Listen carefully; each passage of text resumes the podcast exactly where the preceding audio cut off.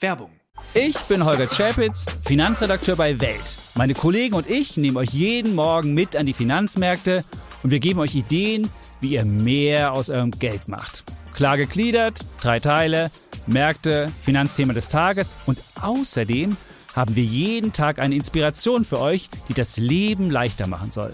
Alles auf Aktien, der tägliche Börsenshot. Montag bis Freitag ab 5 Uhr morgens. Alles, was ihr wissen müsst, in nur 10 Minuten. Für erfahrene Anleger, aber auch für Neueinsteiger.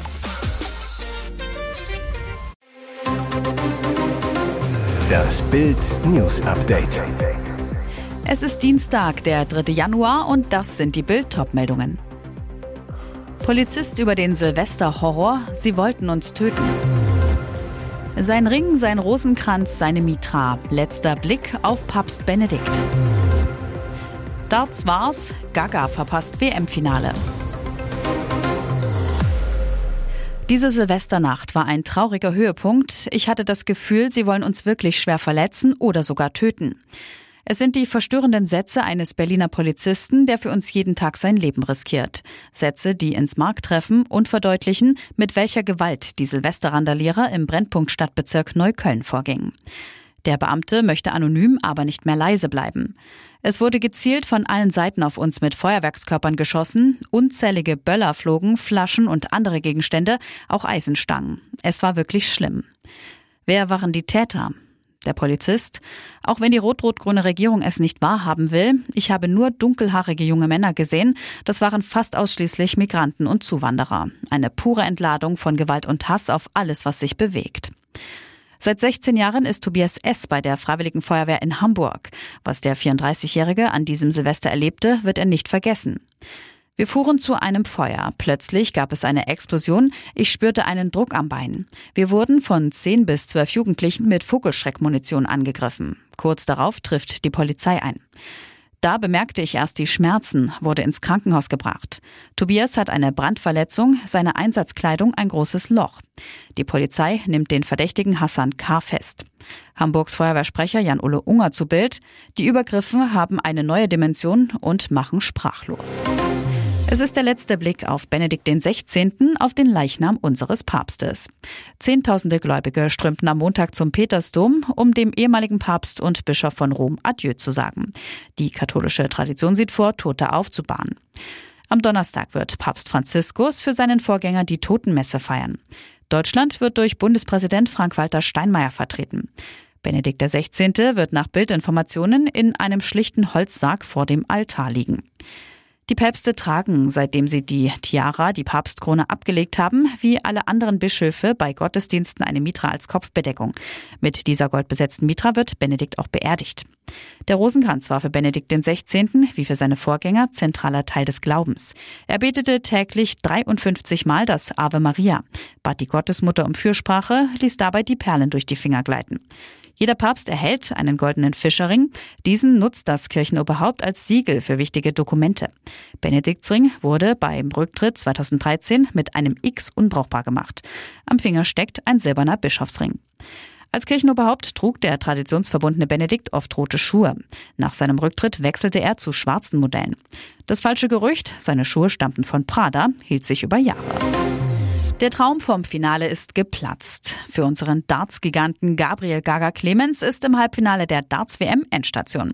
Gegen den Engländer Michael Smith verliert der Saarländer in einem packenden Spiel mit 2 zu 6. Darts war's. Einen Tag nach seinem sensationellen Viertelfinalsieg über den Weltranglisten ersten Gervin Price ist dieses Mal die Nummer 4 der Welt nicht zu schlagen. Kopf hoch Gaga, das war trotzdem großartig. Denn Clemens spielt gut, sogar richtig gut. Es ist eine große Schlacht, bei der Smith am Ende einfach nicht zu schlagen ist. Clemens erzielt mit seinen drei Pfeilen im Schnitt 97 Punkte, trifft 45 Prozent der wichtigen Doppelfelder. Weltklasse. Doch Smith erzielt fast fünf Punkte mehr kann sich somit eine schlechtere Doppelquote von 42 Prozent erlauben. Die Stimmung im Ali Pally ist elektrisierend. Es ist die alte Rivalität zwischen England und Deutschland. Von den 3200 Fans sind rund 20 Prozent für Gaga. Viele deutsche Fahnen sind zu sehen und die Fans brüllen, was die Stimme hergibt. Als Smith ein Pfeil aus dem Triple 20er Feld fällt, halt es, oh du glücklicher Deutscher. Die Gaga-Anhänger kontern mit Schlachtrufen für den Saarländer. Wie laut es in der Halle ist, zeigt Smith. Immer wieder hält er sich den Zeigefinger vor den Mund, will die lauten deutschen Fans verstummen lassen. Clemens ist erstmal alles egal, er wirft und trifft. Doch beim Stand von 2 zu 2 und in den Sätzen kann Gaga das irre Tempo von Smith nicht mehr mitgehen. Der Engländer gewinnt vier Sätze in Folge, der Schlüssel zum Sieg. Wenn das so weitergeht, bricht unser Gesundheitssystem zusammen. Mit dieser Meinung ist der Berliner Kinderarzt Dr. Martin Carsten nicht alleine. Seit 1996 wurde die Gebührenordnung für Ärzte nicht mehr angepasst.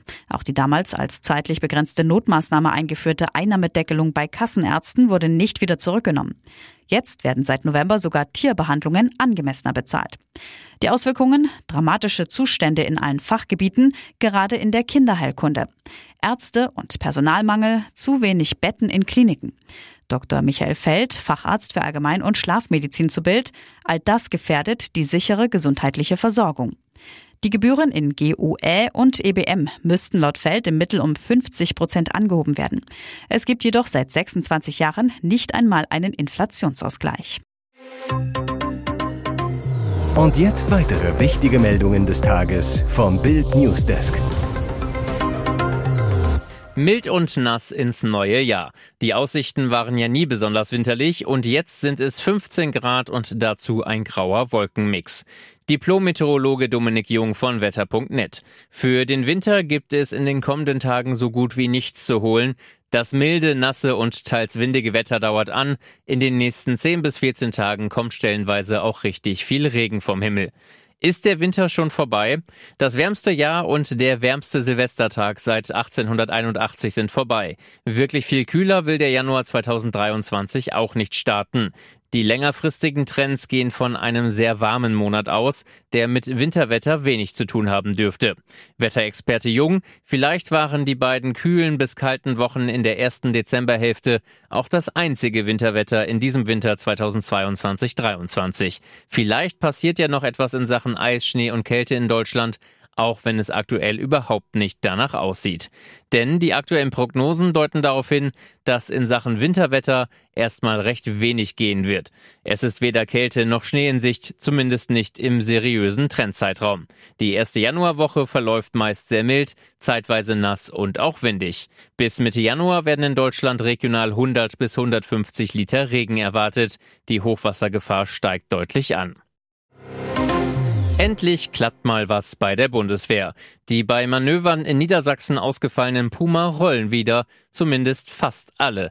17 von 18 der Pannenpanzer wurden Ende vergangener Woche vom Hersteller Rheinmetall repariert. Fast alle Schäden waren Bagatellen, sagte ein Sprecher der Waffenschmiede. Nur bei einem Panzer seien wegen eines Kabelbrandes umfassende Reparaturen nötig. Da hören die guten Nachrichten aber auch auf. Kriegstauglich sind die Pannenpanzer damit nämlich noch lange nicht. Das Verteidigungsministerium arbeitet gerade mit allen Beteiligten an einem Plan, wie der Puma langfristig auch unter Gefechtsbedingungen genutzt werden könnte, sagte ein Sprecher von Verteidigungsministerin Christine Lamprecht. Das wird sicherlich noch ein paar Tage in Anspruch nehmen. Der Puma wurde im Jahr 2021 für gefechtstauglich erklärt. Im Dezember 2022 musste Generalmajor und Panzerkommandant Ruprecht von Butler dann nach Übungen in Niedersachsen melden, kein einziger der 18 eingesetzten Puma-Panzer habe den Test für den Ernstfall heil überstanden. Verteidigungsministerin Lamprecht trat kurz vor Weihnachten auf die Notbremse. Die Puma-Schützenpanzer wurden von der NATO-Schnelleingreiftruppe abgezogen. Stattdessen müssen Bundeswehrtruppen jetzt mit dem Vorgängermodell Marder fahren. Trotz Blitzreparatur hat das Verteidigungsministerium bisher nicht erklärt, wie es zu den Pannen kommen konnte. Dabei hatte Lamprecht Transparenz versprochen. Dieses Buch treibt einen Tsunami der Angst durchs Königshaus, dabei ist es noch gar nicht veröffentlicht. Am 10. Januar erscheint Prince Harrys Biografie Spare und der Palast zittert. Fakt ist, Harrys Memoiren gießen neues Öl ins Feuer im Bruderzwist mit Thronfolger William und auch Schwägerin Prinzessin Kate soll eine ziemliche Breitseite abbekommen, wie ein Insider in der britischen Times verriet. Doch jetzt kommt raus, besonders bei Camilla sieht König Charles rot. Laut Daily Mail hat Charles seinen jüngsten Sohn gewarnt, Wenn er den Ruf der Königsgemahlin beschädige, gibt es kein Zurück. Camilla stelle eine rote Linie dar, die nicht überschritten werden dürfe. Im Buckingham Palast herrscht große Angst, dass Harry schonungslos mit der Frau seines Vaters abrechnet. Gilt sie doch als die Frau, die die Ehe seiner über alles geliebten Mutter Diana zur Hölle machte und zum Scheitern brachte. König Charles sei nach dem Skandalinterview bei Oprah Winfrey und dem Erscheinen der Netflix-Doku Meghan und Harry tief verletzt und verwirrt, aber dennoch daran interessiert, die Kommunikation aufrechtzuerhalten. Doch nur, wenn Harry sich zurückhält. Ob Prinz William so empfänglich wäre, ist eine andere Frage, so die Quelle. Harrys älterer Bruder soll in der Biografie nämlich ebenfalls sein Fett abbekommen. Die Beziehung der Brüder hänge eh schon am seidenen Faden. Im Buch soll Harry sich zudem darüber echauffieren, dass er immer nur die zweite Geige hinter William spielen musste. Horrorunfall in Vietnam. Ein zehnjähriger Junge ist in ein 35 Meter tiefes Betonrohr gestürzt und hängt seit zwei Tagen darin fest. Das Unglück ereignete sich bereits am Samstag auf einer Baustelle in der südlichen Provinz Dong Thap. Bis zum Montagvormittag sei es trotz aufwendiger Rettungsarbeiten nicht gelungen, den Jungen aus seinem engen Gefängnis zu retten, berichtete die Nachrichtenseite Vietnamnet. Das Rohr habe einen Durchmesser von nur etwa 25 Zentimetern. Der Junge und drei weitere Kinder waren auf dem Gelände unterwegs, um Alteisen zu sammeln. Dabei rutschte er wohl in das Rohr. Die Einsatzkräfte pumpten immer wieder Sauerstoff runter. Wie es ihm jetzt geht, Ungewiss. Das Betonrohr ist zu eng, als dass wir sagen könnten, in welcher Tiefe der Junge steckt, sagte ein Polizeisprecher. Es ist auch unmöglich, etwas über seinen Gesundheitszustand zu sagen. Die Helfer wollten versuchen, die Erde rund um den Beton aufzuweichen, um das Rohr mittels eines Krans aus der Erde zu ziehen. Mittlerweile hat sich auch Vietnams Premierminister in das Drama eingeschaltet und die Behörden angewiesen, ihr Möglichstes zu tun, um das Kind zu retten. Dieser Start ins neue Jahr hätte in Dortmund kaum schöner sein können. Um 17 Uhr fuhr Sebastian Aller in Dortmund vor. Der BVB-Star, bei dem im vergangenen Juli kurz nach seinem Transfer ein bösartiger Hodentumor gefunden wurde, ist zum Trainingsauftakt 2023 tatsächlich zurück im Pott. Der Königstransfer des Sommers kämpfte sich nach der Krebsdiagnose durch zwei Operationen und eine Chemotherapie. Jetzt kann Aller endlich an Fußball denken und langsam am Comeback beim BVB arbeiten. Sportdirektor Sebastian Kehl zu Bild. Wir freuen uns sehr, dass Sebastian zurück in Dortmund ist und zur Mannschaft stoßen kann. Die letzten Wochen sind sehr positiv verlaufen. Dafür hat Sebastian wahnsinnig gekämpft. Wir werden ihn auf diesem Weg weiter begleiten. Aller soll in kleinen Schritten zurück ins Training herangeführt werden. Seine Rückkehr bedeutet noch kein schnelles Comeback. Auf Basis der Werte soll mit der medizinischen Abteilung das weitere Vorgehen besprochen werden.